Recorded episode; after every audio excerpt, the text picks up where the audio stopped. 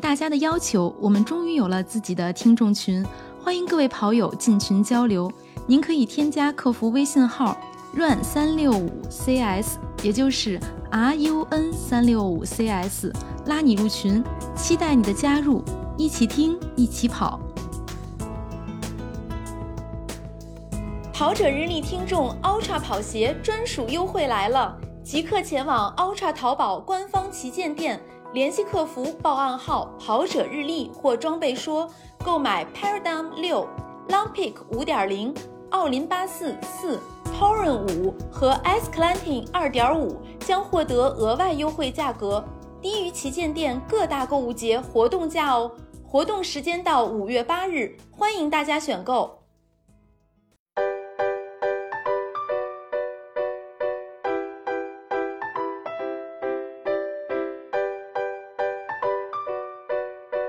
Hello，大家好，欢迎收听本期的装备说，我是佳宁。啊，大家好，我是郭少阳。大家好，我是赵凡。今天我们非常有幸的请来了赵凡同学。呃，赵凡呢是怎么说？怎么介绍？他应该是 Ultra 在国内的主理人，同时也是把 Ultra 引进国内的人。呃，所以说我们这一期来跟他聊一聊 Ultra 在中国的故事吧。嗯，对对对。对对对，欢迎欢迎！其实我们真的非常非常想听这个 Ultra 的故事，因为其实我们都算是这 Ultra 的粉丝吧，对吧？然后有机会能把赵凡请过来跟我们一起聊一聊，就是嗯，像 Ultra 这种在国内相对来说比较小众的品牌，是一个怎么说呢？就把它带到中国，然后包括这个品牌背后的一些小的故事。对，其实刚才佳宁说在国内比较小众，确实是国内可能呃经过这。我应该是一六年开始认识到 Ultra 品牌，到自己可能一七年、一八年开始接触穿。但其实我觉得在国外的话，Ultra 这个品牌其实占有率或者大家穿着的这个率还是挺挺大的。因为我记得之前看过一篇那个西部一百的文章，然后里面写到有一些媒体或者是那个组织分析了西部一百的运动员穿的鞋，呃。Ultra 差不多能占到百分之二十五，然后跟另外一个大比大一点的品牌，基本上这两个品牌就占了百分之五十到六十左右的那个穿着的这个越野鞋，就参加西部一百的运动员里的这个概率。所以说，我觉得能占到百分之二五，就相当于四分之一的这个这个赛事参与者的能穿到这些人的脚上。其实他在国外，我觉得应该还是一个。那个接受度或者是穿保有率挺高的一个品牌，然后国内呢这几年其实感觉呃穿的人也多了，但是可能我觉得还是呃，但是 Ultra 的这个怎么说，就是用户的呃粘性，就比如说我如果穿上了，我确实喜欢，我可能会一直穿，或者是在后续还会选择 Ultra 的鞋，呃，我觉得这个，但是可能是大家接触它，可能还是稍微有一点点的。也不能说是障碍，可能是稍微渠道有一点少。嗯，对，所以其实我们就想先请赵凡来跟我们聊一聊，是一个什么样的契机能够把这个 Ultra 带到中国来？哎，各位好，感谢跑者日历的邀请。嗯，其实契机嘛，就是我可能这个来这个节目，我看都是叫装备说嘛。其实可能我，嗯，我自己本身也是因为喜欢跑步，然后可能以前也也属于是一个。轻度的装备控，所以就是我最早是在一三一四年的时候，当时是在美国生活了一段时间，然后就是在美国当时用 Strava，然后 Strava 上就是会有这个，嗯，你会跟一个当跟一些当地跑者的互动，然后就是因为那个当地，然后当地跑步者就是带我去体验了一次越野跑，然后就觉得很有意思。然后就因为这个越野跑上认识了当地的越野跑社群，然后就看他们是都有什么装备啊什么的，然后就发现，因为这还有一个，他们就是很很多人都会穿这个 Ultra，当时还算是新的牌子，因为这个牌子是在二零一一年才刚上市，你看就是当时也就是三四年的时间，很多现在的经典款式当时都是初代或者是二代，嗯，这样的啊，然后他然后那个就被。就被当地当时是在犹他州嘛，然后就是这个山地文化还是很浓厚的，就被这个山野文化非常吸引，然后就对这个越野跑社区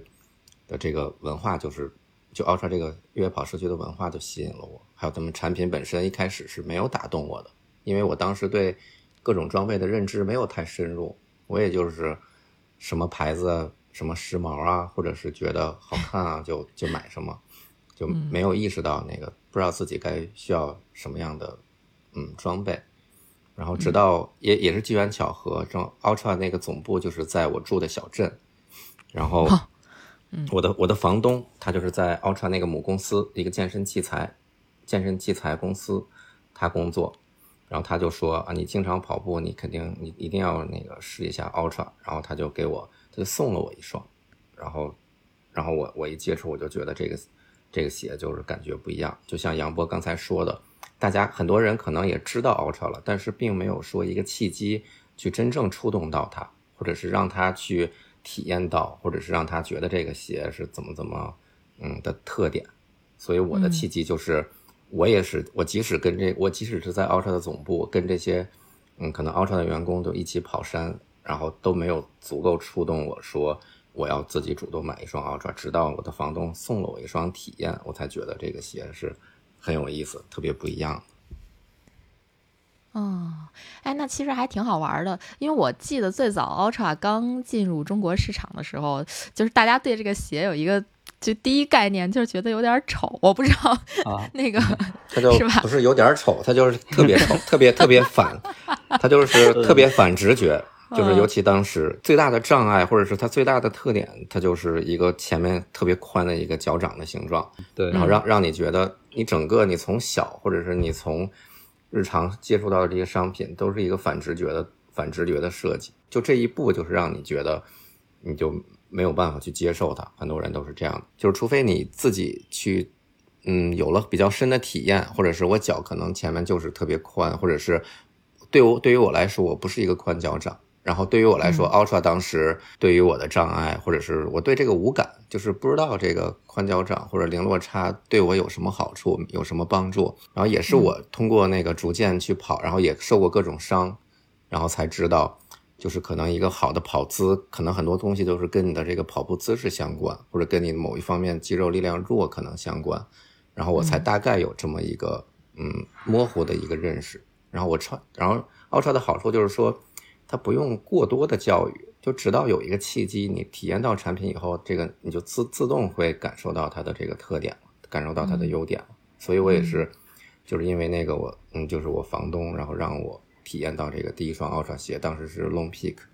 然后穿穿上以后，我就觉得哇，脚真的是很宽。然后那个我就觉得，然后还有这个零落差，这个对于这个落地，就是也也是跟以前跟其他穿的鞋就完全不一样。然后我也是慢慢经过这么一个就是接受的过程，我觉得就是我第一次会体验那种就没有拘束，然后自由的这个感觉。所以我就是是通过这个方面就触动到了我。嗯，其实这个跟波神当时说的一个概念很像啊，就是很多东西，包括就是主要是鞋子嘛，你自己试了，你才知道是一个什么样的效果，什么样的感觉，然后你才会真正知道自己需不需要这个鞋，然后适不适合这个鞋，对吧？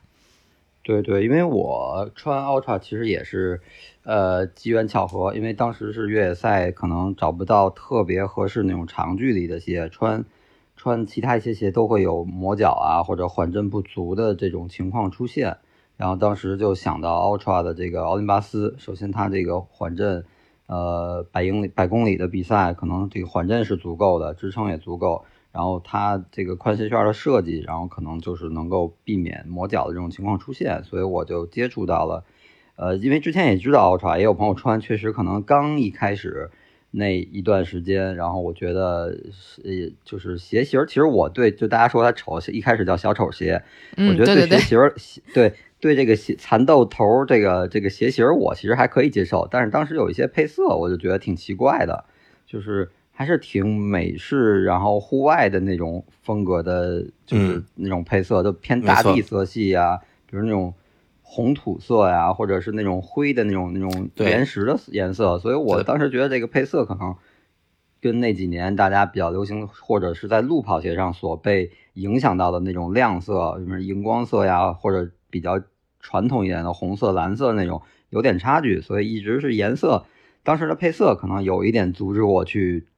在第一时间入手吧。然后后续可能接触奥林巴斯那个有一些偏深一点、暗一点颜色，什么深灰或者黑色，然后我考虑就来了一双。结果我发现，就包括后来到现在，我有时候跟朋友聊或者跟赵凡聊天，我也说，我觉得 Ultra 真的是你要穿了之后去感受，才能才能去就真的穿了跑跑完之后才能感受到它的特点或者优势。就是简单的那个，比如在店里试一下，可能你并不能完全感受到它它的给你的。或者是它的特点，或者是优势，不像有的可能鞋子做的非常软或者非常弹，你在店里就试一脚，走两步，你就觉得哎呦挺舒服，你可能就就能打动你，就能一下抓住你的心。对，但是奥创这个真的是可能你跑一次两次十公里的这种都不一定能有明显的感觉，可能你要跑一周，比如你你跑个十公里，你要跑三四次或者跑一周的训练，五五十公里六十公里之后，你会一点点感受到这个鞋给你带来的。帮助和包括你身体的一些对感受，所以说它是需要你去认真去穿之后，才能慢慢的就体会体会到。就比如说像跑步，可能你跑两天，你觉得你没瘦，反而你的食欲可能还好了，吃的多了。但是你要真是坚持跑三个月，可能你会看到身体的这个有一个呃很很正向的变化和和良好的反应，是这么一个状态。我觉得，嗯，对，我觉得特别认同杨波说的，跟我自己的那个。嗯，想感受是特别一致的，嗯，所以就是嗯，Ultra 就是它的那个 slogan，或者是它一直贯彻的叫 Better Run。什么叫 Better Run？就是 Give yourself a better run，或者 Make room for better run。嗯，就是它总它总会核心就靠在这个 Better Run 上面。就什么是能跑得更好？它不一定可能能让你真的一下子跑得更特别快。或者它可能穿穿起来不一定特别软和，或者是能特别第一时间抓住你，但是它真的就是为你好，就是能为你让你跑得好，对你的脚好，然后让你的这个形成一个特嗯更就是更好的跑步姿势也好，或者是让你锻炼到比如说你的跟腱也好，它总是让你能就是通过一段时间的这个适应或者是穿着，它总总归就是能让你这个跑变得更好，所以这个好就是。包含了挺多多层的一个意义，这个就是对它好处就是，嗯，有好处有坏处。刚才先说坏处，坏处就是杨波说的，嗯，可能他你很难从一下子就是体会到他的那个多么多么对你对你改变有多大或者怎么样。然后它的好处就是说，只要是你体会到了，然后你就会就很多人就会变成他的这个粉丝，或者是知道他真的是嗯能对你啊。能对你改进或者改变吧，会有一些作用。其实我感觉赵凡说的这个 better run 就有一种什么感觉，就是没有最好，只有更好，就是有点这个意思吧。就是说，不是说这个鞋是对你是最好的，但是它可能你穿上之后，它可能是最适合你的。呃，对你是有一个呃提升，不会让你说一下子变成精英选手，但是能够让你更呃在跑步的这个阶段更开心啊，或者说就是更舒适吧。就是这么一个感觉，是这么一个品牌理念，是吧？没错，就是说你最浅显的，它也是一个更舒适、更自由的这个感受。然后你要是再往往运动科学这面说，那它真的就是就比较符合这个现当代这个运动医学、运动科学的这些一些原则，比如低的低的落差，对吧？嗯，或者是适当的不同不同程度的缓冲，然后还有就是让你的脚趾放松，然后发挥其。本来有该有的功能，这些其实都是一个。刚才杨博也说了，他为什么在在美国可能是更普及，就是占比会更大，可能也跟美国这个运动的时间长，或者他的他这个被就教育的这个时时间也很多，他有各种媒体，对吧？有各种还有很成熟的这个运动诊所或者教练这些系统，他们可能也会对这个客户会起到一个教育作用。然后，嗯，比如说我是跑者，我可能不一定会特别受这个，嗯，现在就是所谓的消费主义的影响，我可能会选择我选择适合我的鞋，会有一个比较理性的选择。对，有非常理性，然后清楚自己想要什么样的鞋，或者是想要一个需求吧，然后他可能不会受太多的广告或者那种引流的影响。对，但是我发现，就是经过 Ultra 进入国内这么几年，其实也时间不短了。像杨博说，他从二确实是第一，就是从二零一六年开始上市，对，一六年差不多，对，到现在那个，嗯，Super Aero 还有那个呃 Long Peak 的一代，没错，对。好早就能 就就是已经已经能看出来，就是很多，包括你也从可以从媒体上，或者是从一些这些社交网络上，能看到人们国内的跑者也开始逐渐有一个很清晰的认知了，就是很多人也知道他自己要什么，他也会给他自己的装备做一些不同的作用，或者是不同用途，或者是不同用途的定位吧。嗯，我觉得就是现在国内的这个跑步环境，包括人们对跑步的认知，还真的是跟两三年前、跟四年前都有一个很明显、很明显的一个变化和提高。我觉得，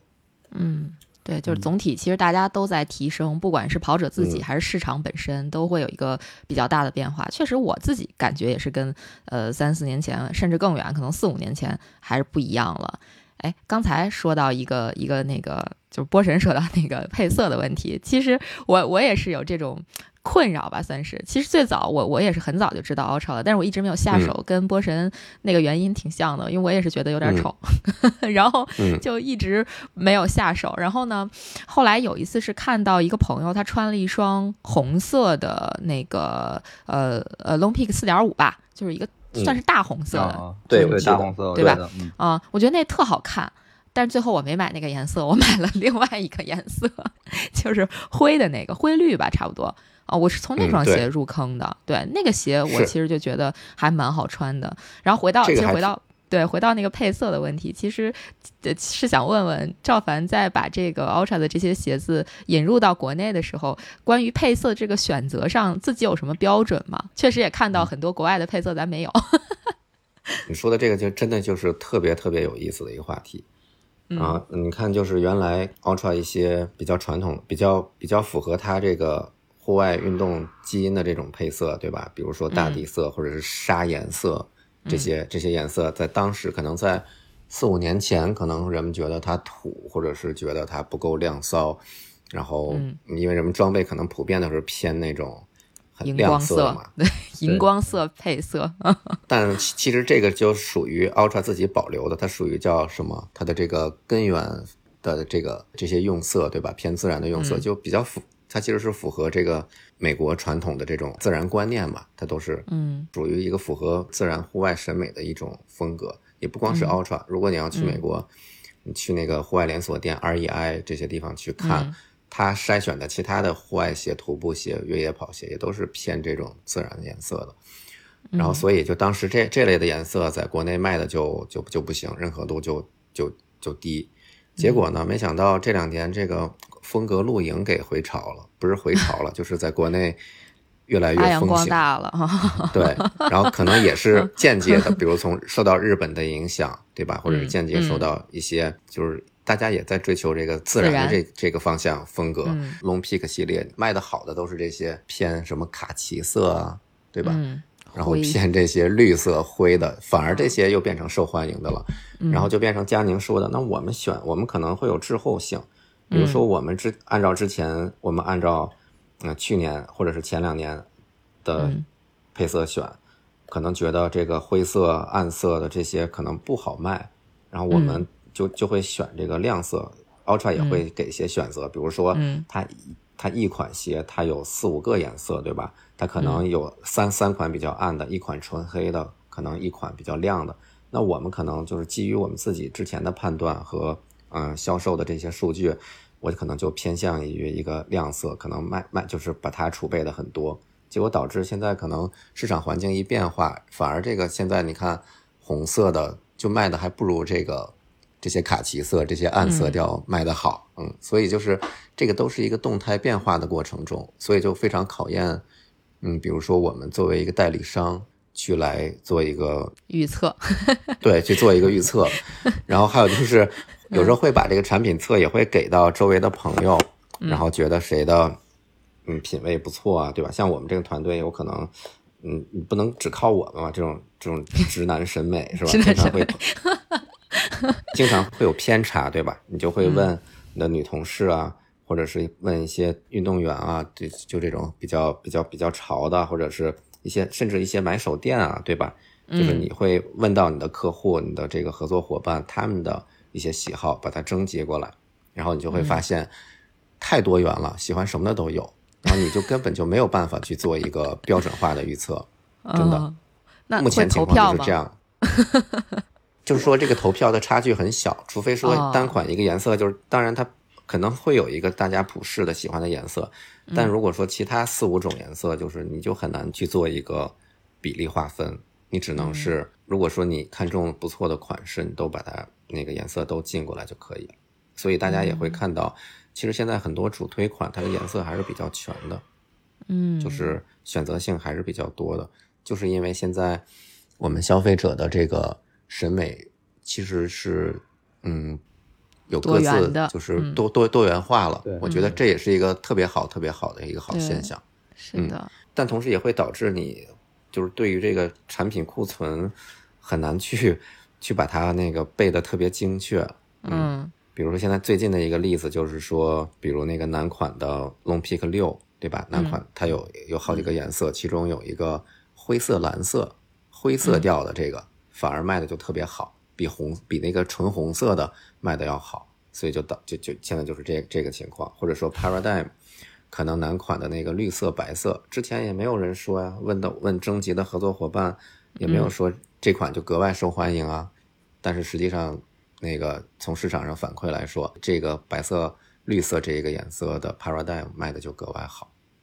嗯，所 啊，哎，那就是会有这种预测不准的情况。哦，那像未来的话，会有什么？就是怎么说？我看 Ultra 其实跟六大满贯也会有一些合作嘛，对吧？他会去做一些，呃，也不叫合作吧，应该就是 大家在蹭一个热度嘛，会出那种嗯城市、城市的款，对吧？城市款型其实很多都还还蛮好看的，这个会引进到国内来吗？未来？因为其实嗯我、我内心的那个小九九是啥？就是 之前我一直看上他们穿的那款是 Racer 吧，出了一款巴黎的，没错那那个配色，那个太好看了。然后后来就等我看到他们穿的时候，已经买不到了，就很遗憾，因为我觉得那个白色特别好看。嗯对，这个就是也是我们就是这个也也是我们特别期望的，就是品牌 Ultra 能更国际化，嗯，就是说它有时候会涉及的，比如说，就像佳宁说的，有跟各个城市做这种联名嘛，联名款，就是会有体现各个城市的特色，很吸引人，很抓眼球。那当时它也确实是限量款，它会给每些区域根据你的销售情况做一些配额，然后你就会按照它这个配额去去进货，然后就是去限量销售完了以后，你也没有机会去补货，所以我们的宣传语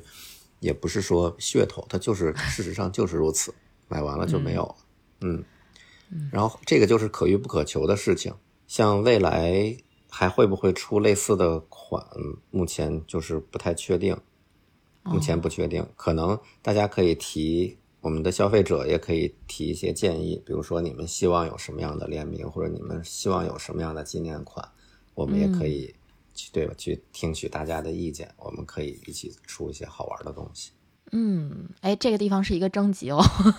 如果装备说的观众们 听到了这段话的话，可以把你们就是希望可能会这个这个出的这种款型，然后包括什么联名啊之类的，可以留言给我们，然后我们会反馈给赵凡他们，看能不能咱们也推动去做一些小小的事情。因为确实觉得那个 Ultra 的这些城市联名款还真的蛮好看的。我记得好像是二零年还是二一年，当时有一个波士顿的嗯配色，我也挺喜欢的。对就对的，呃当时是一九年，对吧？我觉得特别好看，波士顿好像那是一直也一一直有是吧一直在出一八啊一九二零好像都嗯我都见过有，对，嗯，反正我就记得我看过的都好看，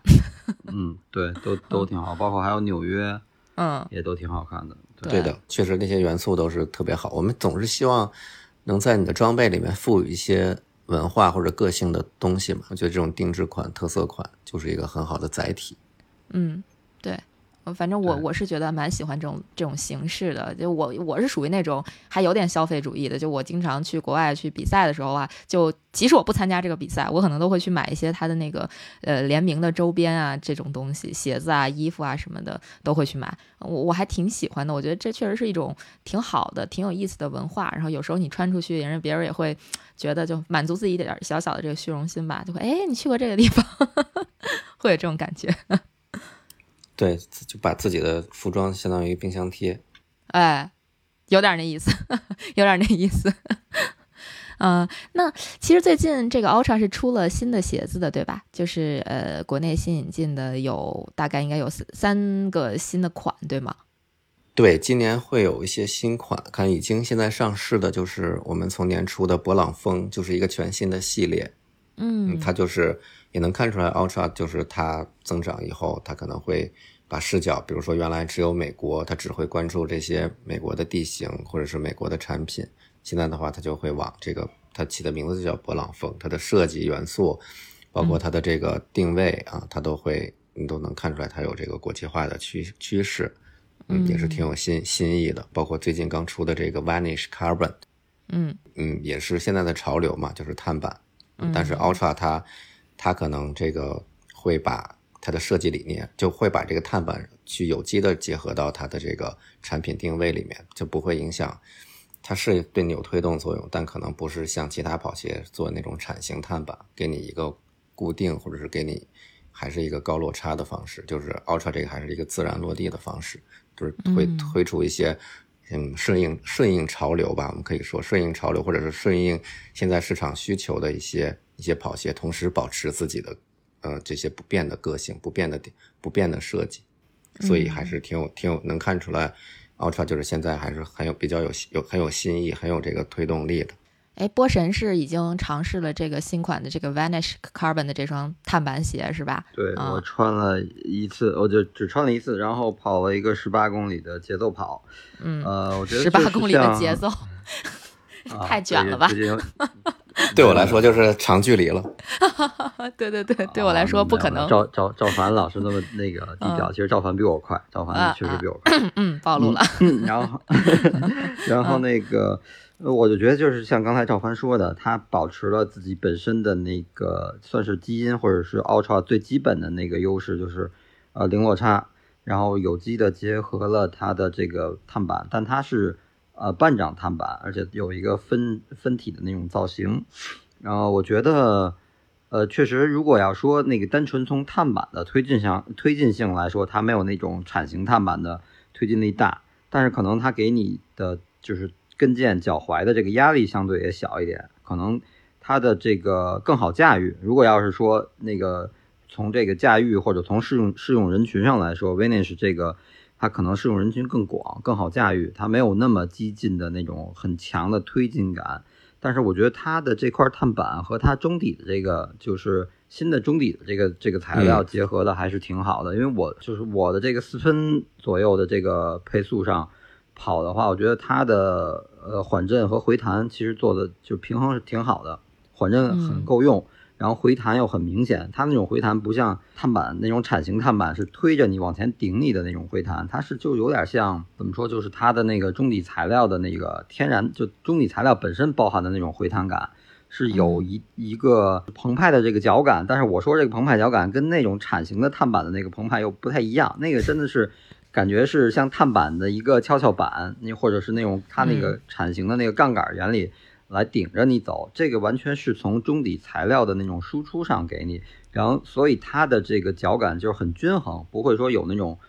碳板的铲型碳板那种很明显的一个呃区别或者是割裂感，就是你可能踩到这个正好是翘翘板的这个翘点，然后这一下就就推动力就很大。如果你有后跟落地，比如说有一些初跑者或者是能力没有那么强，他想体验碳板鞋，他穿了一双铲型碳板，但他还是偏后跟落地，他可能。感受不到它碳板的那一下最大的红利，反而它在滚动过程中会有一个呃割裂啊，或者是一个不是那么圆顺的感觉。但是 Ultra 这个，因为本身奥创的鞋，包括我前一段穿那个 Paradigm 六，呃，我觉得它作为一双旗舰型缓震鞋，呃，它也是去尽量去让你的这个通过零落差，让你去改善你的跑姿，然后从后掌落地调到全脚掌，甚至是中前掌落地。所以说，它这双这个 Vanish Carbon 这个这个碳板呢，它还是也是尽量是让你中掌或者前掌有一个非常整体整体的那种感觉，去去帮助你提速。所以我觉得我穿上，至少我觉得在四分左右这个配速阶段，这双鞋还挺舒服的。嗯。其其实是不是有一种感觉，就是这碳板是装在脚底下的，不是装在就装在自己的这个足底的，不是装在鞋上的，就是更符合这个 Ultra 本身的这种就是很自然的这么一个一个产品的特性。它我觉得对，就像嘉宁说，这刚才说这自然这个点，我刚才没没表述出来，就确实我觉得它这双鞋不是给你那么明显的一个碳板跑鞋的那种那种推进感，但是它是确实就让你觉得更自然，穿上之后。好像没有那么特别突兀啊，觉得有，比如说我之前有穿其他鞋跑了一个十公里的配速稍微再快一点，但是就真的觉得坚持不下来了。如果可能跑到十二或者十五的话，可能跟腱啊，包括小腿的压力就太大了，容易。假如说最近练的比较多，有疲劳的话，可能就会有受伤的风险。但是这双鞋我是没有这种感觉，我觉得，呃，就是因为天热，本来是计划是想跑二十，但是天热跑到十八就就觉得渴的不行了。就停了，然后后两公里就慢跑放松了，嗯，呃，但是我觉得就腿部的这个，包括脚踝的压力是就是没有那么大压力，还是挺舒服的，就非常自然的一个帮你推进和提速。嗯，我觉得杨波的表达特别厉害，他能把这些 这些很微妙的这些感受，嗯，对，然后就特也比较难量化的这些信息，他能通过语言描述的让人感同身受。我觉得真的这个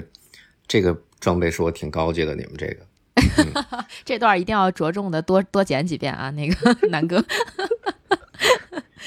就因为它不是不是罗列数据嘛，对对对，它是一个从自己感受上，嗯，没错，因为杨博接触的装备多，或者是他知认识的跑对跑者比较了解，他还是能站在跑者的角度去说这个装备，嗯，我觉得真的很难得，比我们自己做的要强很多，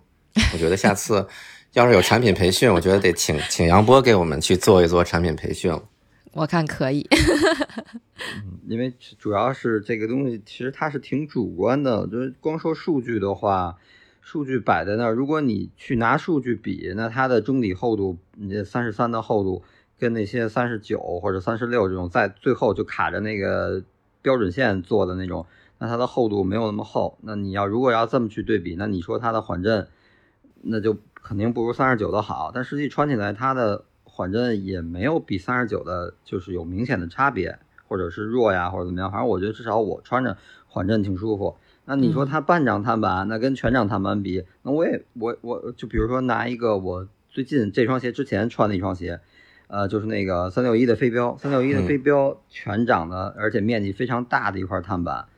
呃，三十九的那个中底厚度，那我觉得可能两双鞋搁在一起，我觉得从单纯单纯从碳板的推进性上来说，也没有说呃全掌的就比这个半掌的要强多少。就穿在我我感觉反而那双飞镖，其实在我个人我这块来说，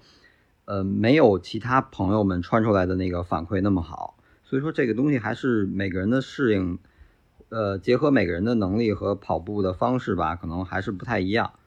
嗯，呃，所以我就说刚才像佳宁提到那个自然，我觉得确实它就是非常自然的把这个缓震、回弹和推进，然后再加上它本身自己的这个零落差结合的非常好。你不用去像我这种，比如偏中就中前掌或者偏全掌落地的，那我不用特刻意的，就像跑间歇或者跑非常短的二百米、四百米的时候，完全前掌刻意的去用前掌扒地发力。这双鞋我加速的时候，也就是很自然、很流畅的就发力，当然我就能调整到前掌的那种感觉。嗯，那有机会还是可以试试。嗯，但是如果你要想把它想象成一双，就我觉得奥创的鞋就全是，就如果你想象一双是上脚就能帮助你怎么样怎么样，马上就能有变化的，或者是马上就能体现出不一样的，那可能不是你想要的。它是需要一个你去有一个过程。去去体验它，是需要一个过程，也不算磨合。我觉得这双 Vanish 不用磨合，就是我穿了就跑，也没觉得有什么不舒服，几乎没有磨合的过程。而且这个中底不像有的鞋，可能要跑五十公里之后，你会发现它的开了是吧？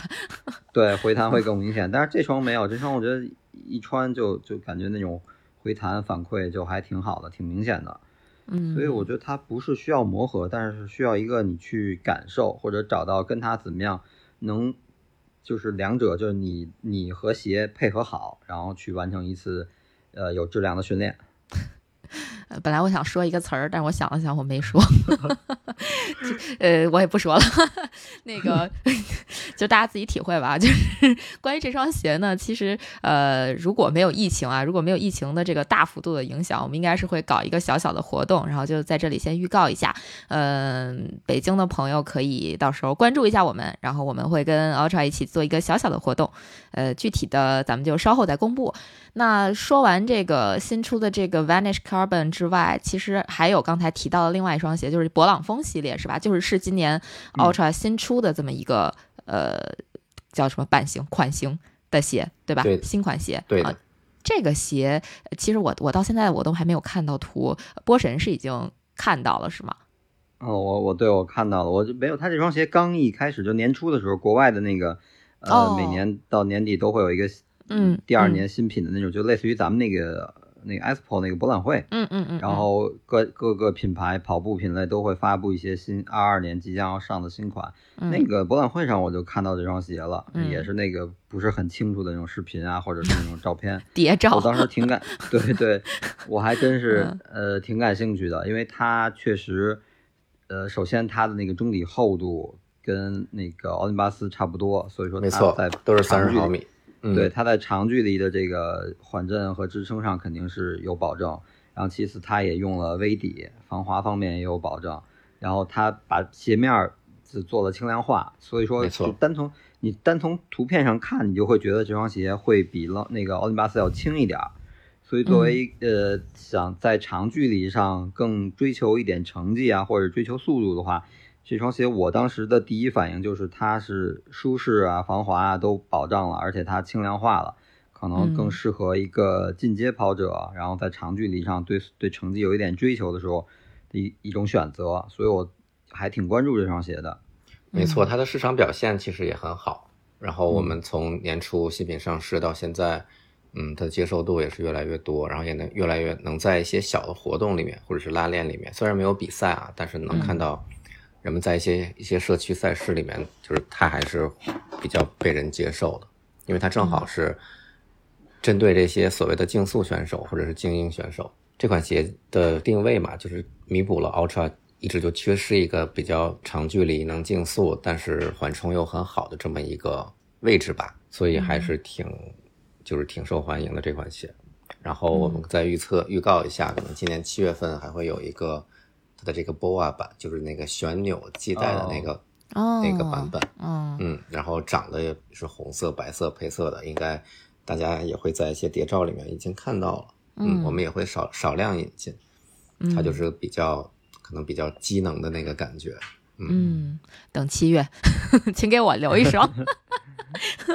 对，因为我就像赵凡刚说的，它确实就是从性能和这个整个整体的设计表现上，我觉得就是确实能弥补到奥林巴斯和呃 Long Peak 或者是再往上进一级和 Tip 系列之间的一个差距。可能那个其实 Tip 如果要是我个人感觉就是、呃路况没有那么恶劣的话，长距离百公里的长距离也没问题。呃，但是如果是稍微有点滑，然后可能它嗯不是 Tip 系列，它不是用的微底，可能还是会有一点滑，防滑这块稍微弱一点。然后这个，呃嗯这个 Mountain Black 它就正好弥补到这个中间的一个缝隙。然后就是，反正我觉得，呃，如果是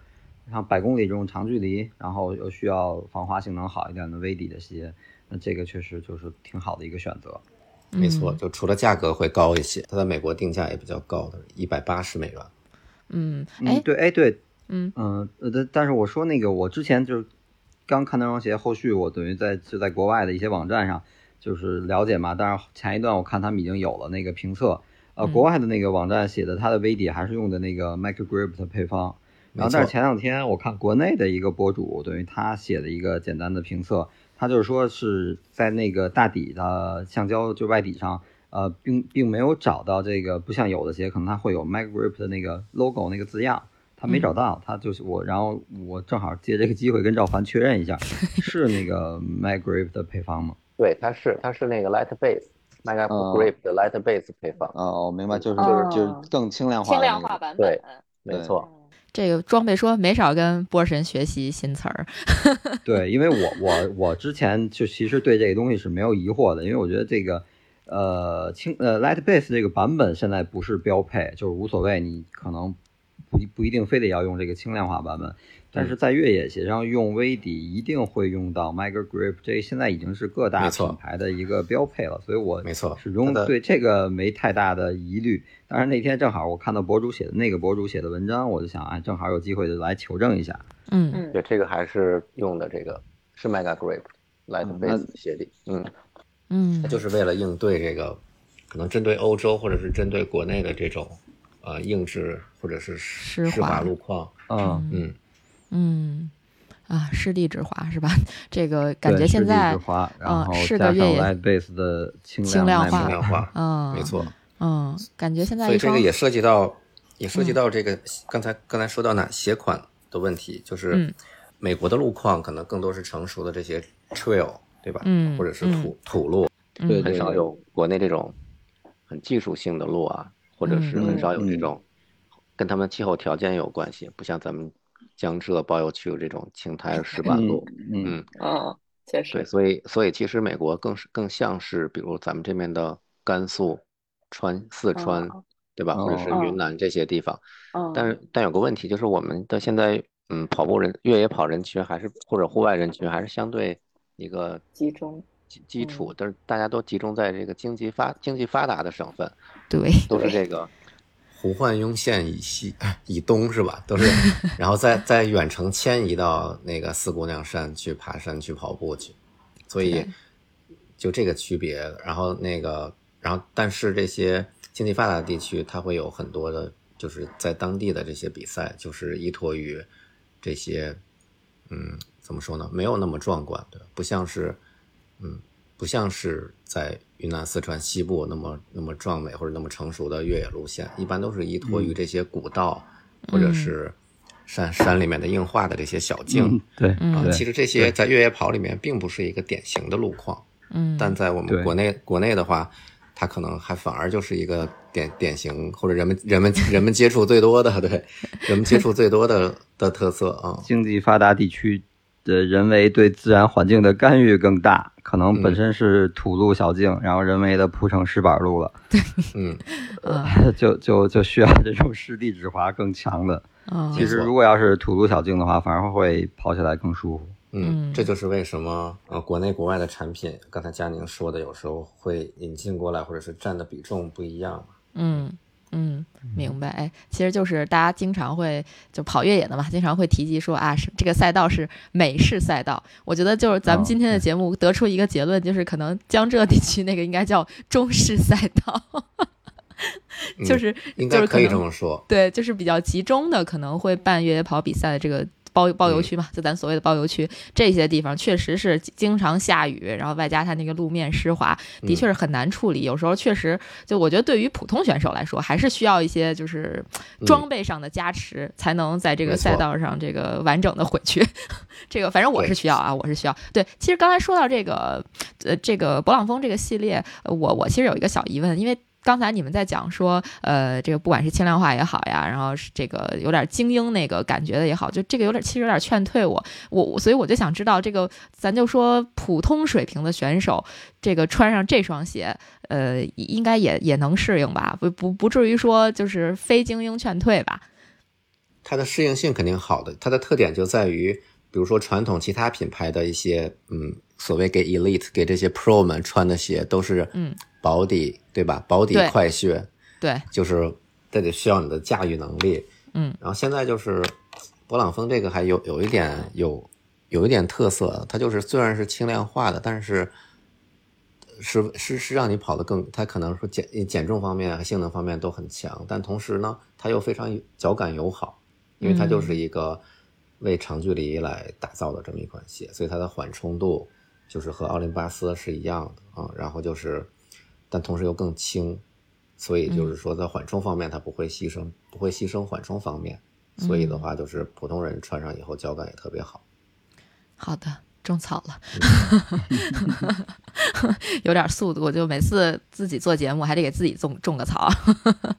啊，这挺好玩的。哎，还有就是，其实之前还有在讲 Ultra 这个跑鞋的系列的时候，在讲说像这个 LP 的这个系列，它是会呃，波神说的是他在。如果是比如说四点五、三点五，然后还有那个整数，它是小数点是呃怎么说？小数点升级是呃小升级，变成数字上的那个升级是大升级是吧？就是那个叫什么小数点前的是大升级是吧？是 Ultra 的一个特特点啊，就是它有的时候是几个月嘛，比如说不到一年，可能十二十二个月以内，它就会做一次升级，像这些经常变动的款式。然后如果说只升级鞋面或者一些轻微改动，它就是一个点五的状态。嗯，如果说整数类的，比如说 Long Peak 五和 Long Peak 六，这个这两个其实它就没有，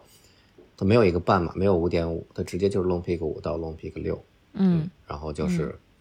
就是一个整数的升级，包括我们后续的奥林巴斯四也没有奥林巴斯四点五，就直接变成奥林巴斯五，嗯，也也会在今年，今年的六七月份吧，就是会有新的奥林巴斯系列上市，大家也可以期待一下。嗯，这奥林巴斯反正我有四，我现在还是挺想再等升级的，因为我那双可能也快让我造差不多了，我需要一双新的。完了，这这一一个节目给我种草种半天。没白录，没白录 啊！其实就是我们，就我跟波神嘛，都算是 Ultra 的这个粉丝了。其实对于 Ultra 未来的这么一个发展方向，也还是挺挺期待的啊！就不知道未来会不会有服装线的这个产品引进到国内呢？我觉得随着 Ultra 粉丝或者 Ultra 用户越来越多，对服装是一个自然的需求。嗯，就是说他会对这个品牌有认同感，然后他会觉得。哦，我穿这个鞋，或者对这个品牌，他他他愿意表示出来，就是说，他愿意也也给别人分享嘛。嗯，所以的话，就是服装可能也是一个你的运动，也也是一个载体吧，表达你就喜好啊，表达个性的一个载体。我觉得，而且而且像之前我们做的一些偶尔做的一些周边或者一些背心，也是特别受到这个跑者的欢迎。人们觉得，一般因为很少有直接穿一个。商品 logo 的的服装，然后就会被就就人们一般不太喜欢只有一个 logo 的这个服装，对吧？但是 Ultra Ultra 好像经常会 就一个粗暴的一个 logo，然后人们还喜欢把它穿在身上。哎，这不叫复古吗？就我感觉最近还有这么一股风潮，就是大家还是挺乐意把一个大 logo 然后穿到身上的这样子，就就是反正至少我我会啊。反正歪打歪撞的，就可能就是又回潮了吧？对，我觉得应该是踩中了这个步点儿，大家还是喜欢的这种方式。嗯，所以 Ultra 的这个服装线，其实美国已经有了，就是但是美国它，但美国它只是在它的网站上销售，它不会作为一个常规的销售。比如说，大家有感兴趣的可以上一下这个 Ultra Running dot com，上面其实有一些日常，比如说一些 hoodies 或者一些套头衫。竞速背心，嗯，对我我我就是以前就是没事儿就上去看看，然后那个现现在有个问题就是可能国际物流现在越来越就是不不方便，是一个比较大的障碍。如果说我们疫情缓解以后，大家可以那个上可以做一些海淘什么的都没问题。嗯，那其实最直接的办法还是等着你们引进，然后大家 烧屏一下也方便。对，其实我觉得，如果就比如像我个人吧，我是就是对这个品牌很喜欢，或者是有认同感，然后我就还真是挺喜欢收集一些它的周边，因为服装线没有渠道上，然后我对海淘又不是特别特别玩得转，然后就像周边，比如像那个搪瓷缸子，然后之前的那个发呃头巾发带，然后包括我觉得我我那个现在可以说是比较。比较 OG 或者比较拿得出手的一个周边是以前的那个水壶水壶袋，红色的硅胶的那款。哦，那个我觉得现在好像除了一些，呃，圈子里的老炮们好像没有几个人还能有那个东西了。啊，没错，那个那个真是挺早的了。我觉得那个好像应该是比至少好像应该比这个糖水杯还要再早一段时间，再早一点，嗯，对吧？是个是个介那个很早期的周边或者是小礼品。嗯。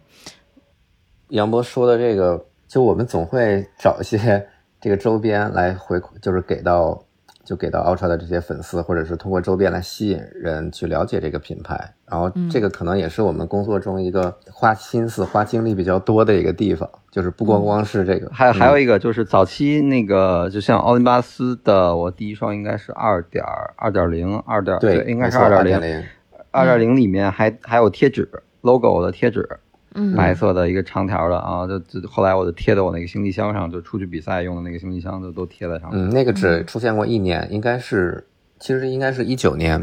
那会儿应该是在更更后，奥林巴斯三点五的时候。啊，从那对它只是有有一年的时间，然后它会鞋盒里面附赠一个 logo 贴纸，然后我看有个有还有一个好玩的好玩的故事，就是因为有的用户会把它贴在车身上啊，或者是贴在这个行李箱，或者贴在笔记本电脑后面，嗯，然后有一次我们一个朋友就是那个 Tom 那个白瑞，如果大家看那个海怪的礼物里面，他跟海怪去走这个灵山到香山的这个路线，就是这个。在北京的这么一个爱尔兰的嗯跑步的朋友，然后他就是从北京出差去了杭州，然后在一个咖啡馆里面去做他的工作，然后发现旁边的一个一个女士，然后她的笔记本外面就贴着一个 Ultra 的 logo，然后所以就是，然后他就跟跟这个跟这个贴 Ultra logo 的。人就打了一下招呼，然后原来发现就是就就是一个两个都是就显而易见都是一个 Ultra 的粉丝或者 Ultra 的用户嘛，嗯，然后就能通过一些小东西是吧，就是能加强人跟人之间的关联。我觉得还，我觉得这种就是品牌用户之间的这些互动啊，或者这种社区，我觉得还是感觉还是非常好的。对。这个还是挺好玩的。本来我还以为这个故故事还有后续呢。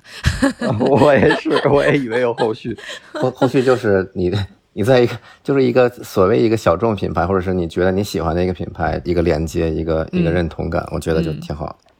对，确实是。如果要是像我，如果要在外边看到有谁跟我穿了一样的球衣，就因为我自己是足球迷嘛，就我有时候会穿着，比如说阿森纳的球衣在大街上晃悠，或者说我在我没穿阿森纳球衣的时候，看别人穿了一件阿森纳球衣，我会觉得就暗生暗生好感。对我们是一个组织的，我们是一条绳上的蚂蚱，会有这种感觉。嗯，对对对，会有这种感觉，还蛮好玩的。其实就刚才波神说的这个 Ultra 做的这些周边，我说实话我很羡慕。我觉得未来如果我们跑者日历啊装备说可以做一些这样的东西回馈给我们的听众，也是特别棒的。因为，呃，真的看着很羡慕那个搪瓷缸子，就造型特别好看，我觉得就是颜色也很好看。然后包括波神刚才说的那个水壶袋，我昨天好像还在哪个群里。看到有人在晒，就觉得还特别实用。就这刚才说这两样东西，还确实是都非常非常的实用。呃，其实就是这些年来，Ultra 也办了不少有意思的活动，对吧？反正我我记得应该是，比如说和 UD 一块儿做过那个西山的那个比赛，是吧？对的，啊，对的。就呃，我还被拉去参加过，然后 DNF 了。我觉得我说没有在完赛单上看到你的名字。对对对，我就 D N F 了，就我我跟那个另外一个朋友，我俩半截就撤退了，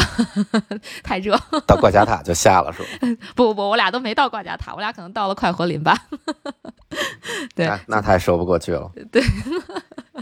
嗯，是，确实是。就其实其实 Ultra 一直在办类似的这样的活动，是吧？有没有什么特别有意思的想和大家分享分享的？活动其实都挺有意思的，就是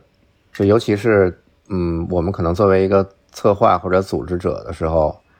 你觉得你你做的这些工作，嗯，都是很很很细微啊，或者是比较繁琐，或者是你要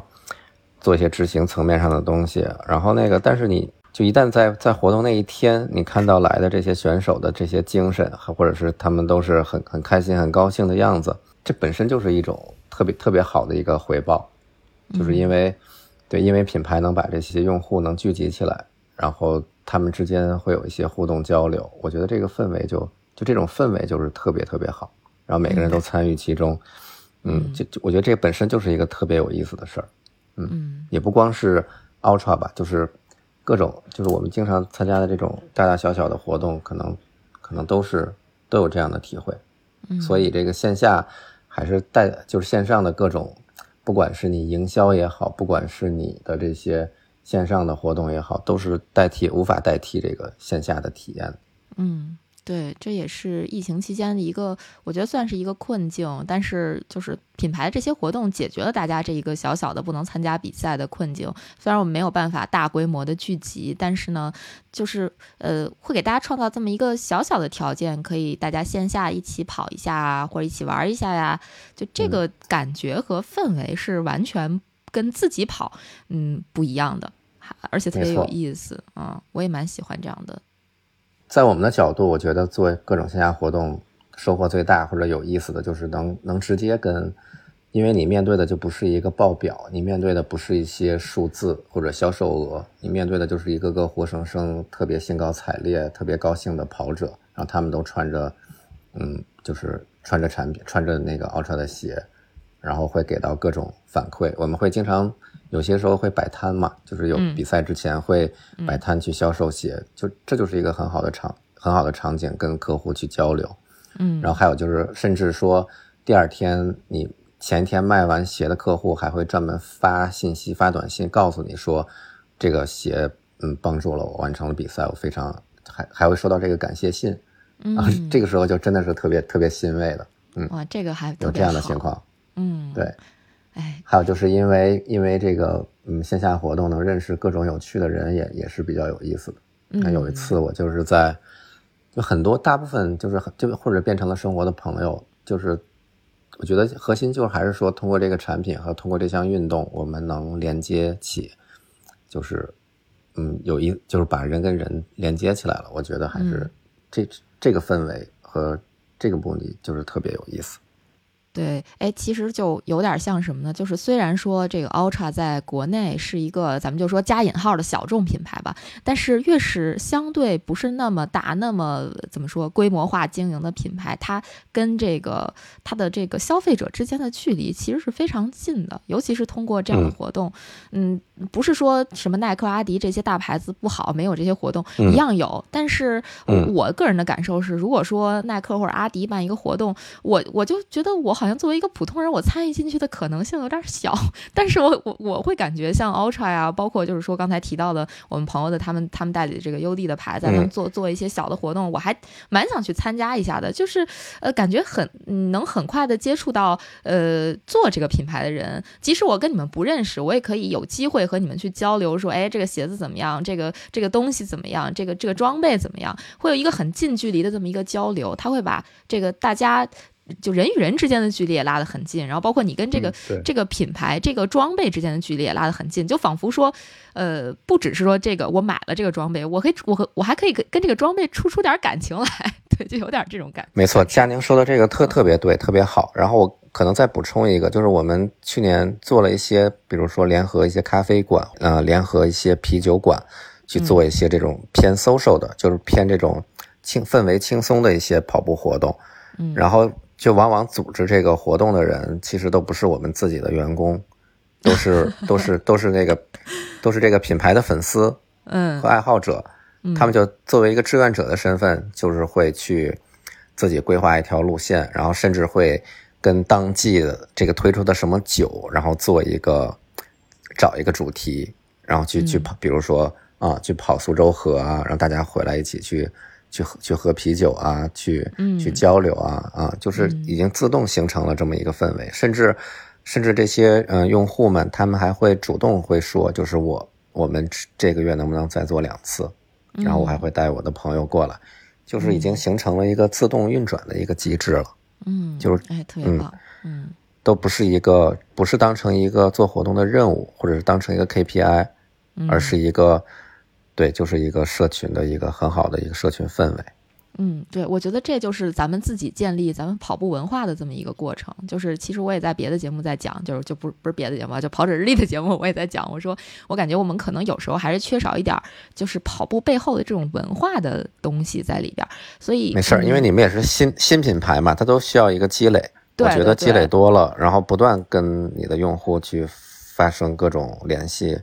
你就自然会有这个。自然会有更多的故事。对对对，就我觉得就是希望能再通过一定时间的这么一个沉淀吧，然后呢，能把我们这个这个文化做起来，我觉得就是更好的一件事情，比比激励大家跑起来可能更好，更深度一点。对，说到这个这个文化这块，其实我觉得我对 Ultra 还有一个非常呃好或者深刻的印象，就是 Ultra 会做一些纪录片。嗯，呃，我。个人就包括最近那个海怪跟白瑞这个海怪的礼物这套，我还是觉得前面那那两集我都看了，然后很很特别期待最后这个最终篇。然后还有之前我印象最深就是早很早有一期那个 Ultra 就是美国那个大胡子兄弟，他们两个人跑一个多日赛的那个纪录片。没错，叫呃 Trans 我 Rocky，嗯呃，那个我真的是特别喜欢，就感觉那段时间就刚看到那个纪录片的时候，然后那段时间我真的就只要闲下来没事儿干，不知道拿手机刷点什么，我就就刷那个就看那个，然后配的那个音乐，就整个呃画面非常好，然后赛道也是那种呃美式，嗯然后有一点西部感觉的赛道，没错配的那个音乐也非常好听，然后就真的就就觉得。那个纪录片真的，我推荐大家那个可以去搜一下看一看，就嗯特别有感觉。嗯，刚才没听清这纪录片的名字，作为本本期的一个推荐吧。这期纪录片叫什么？请赵凡再说应该。叫什么？是具体我都不知道，因为啊是呃，应该是很早以前，应该可能是一五一五一五年甚至一四年的一个一个片子，里里面穿的哦。装备都是很古早的，包括背着那个 Nathan 以前的那种很早特别 特别早以前的包，嗯。嗯，然后我也可以找一下叫什么 Brother，其实就是那个 Jag Posey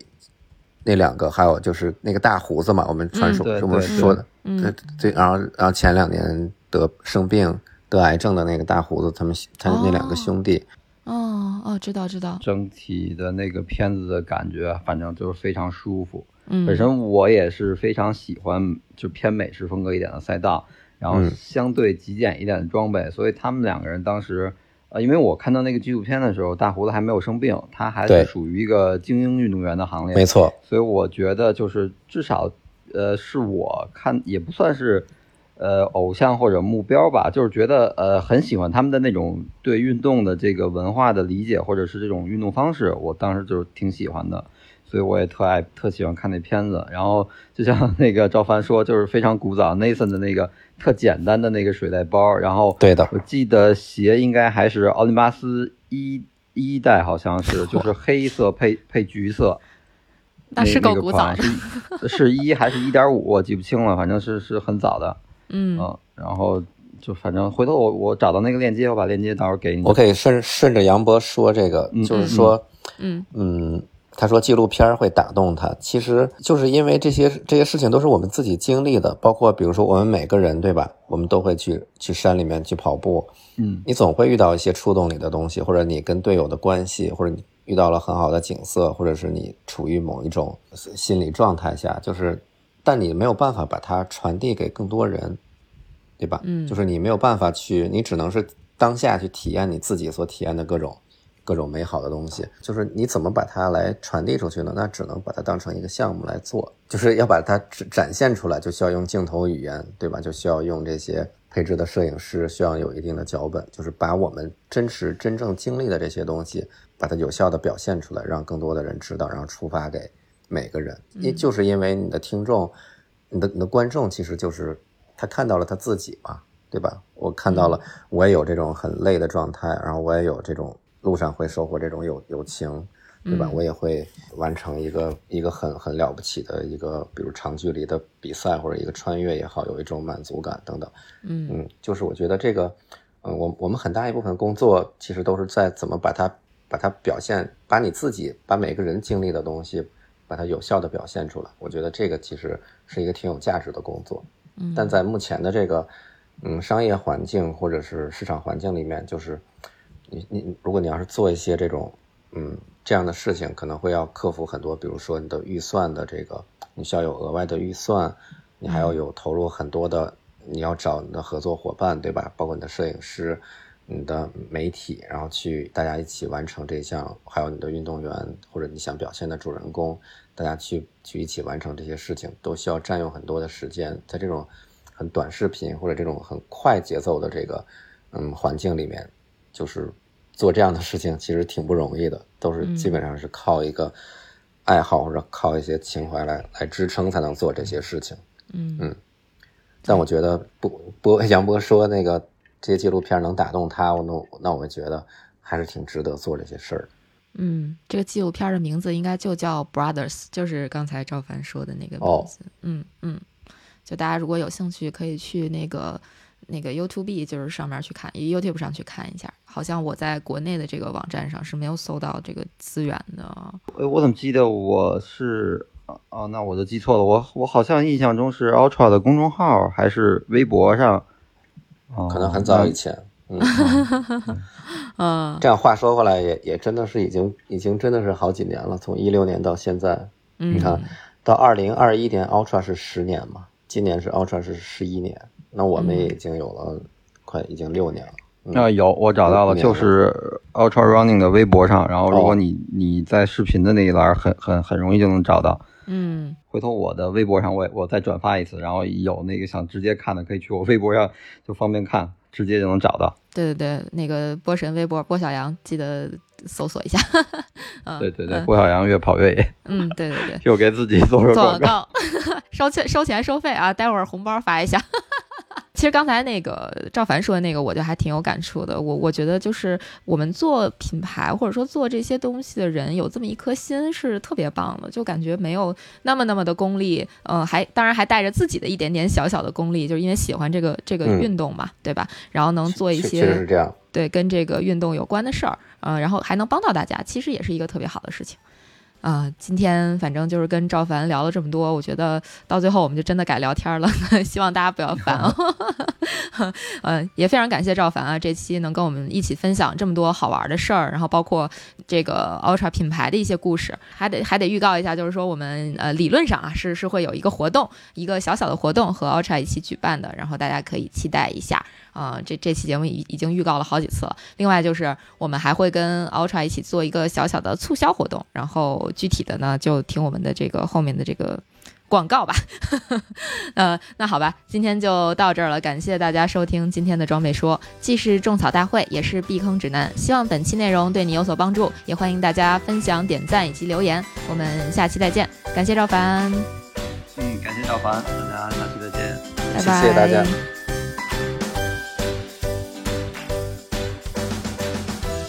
跑者日历听众，Ultra 跑鞋专属优惠来了！即刻前往 Ultra 淘宝官方旗舰店，联系客服报暗号“跑者日历”或“装备说”，购买 Paradigm 六、Long Peak 五点零、奥林巴斯四、Horan 五和 S Clantin 二点五，将获得额外优惠价格，低于旗舰店各大购物节活动价哦！活动时间到五月八日，欢迎大家选购。